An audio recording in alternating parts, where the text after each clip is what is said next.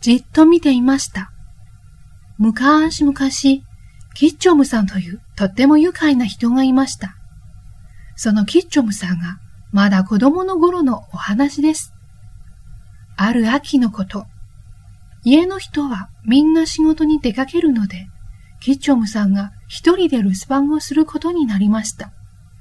出かける前にお父さんが言いました。キッチョムや、柿がもう食べられる。明日木から落とすから、今日は気をつけて見ていてくれ。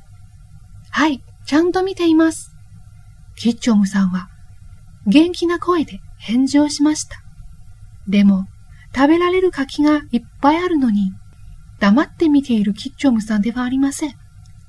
お父さんたちの姿が見えなくなると、早速村の中を走り回りました。おーい、うちの柿がもう食べられるぞ。みんな食べに来い。これを聞いた村の子供たちは、大喜びでキッチョムさんの家にやってきました。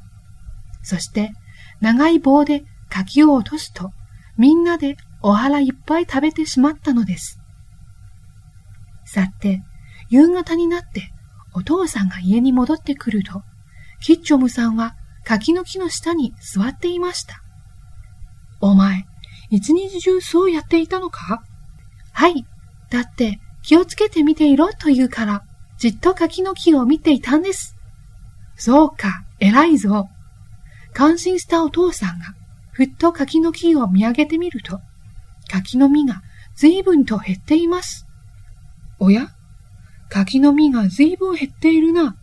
これは誰かが取っていたに間違いない。おい、キッチョム。これはどうしたことだ？すると、キッチョムさんは平気な顔で言いました。はい。村の子供たちが次々と切って、棒を使って柿の実を燃いていきました。私は言われた通り気をつけて見ていたから間違いありません。とほほ、鍵泥棒が来ないよう気をつけて見ていろと言ったのに、お父さんはそう言って、がっくりと肩を落としました。おしまい。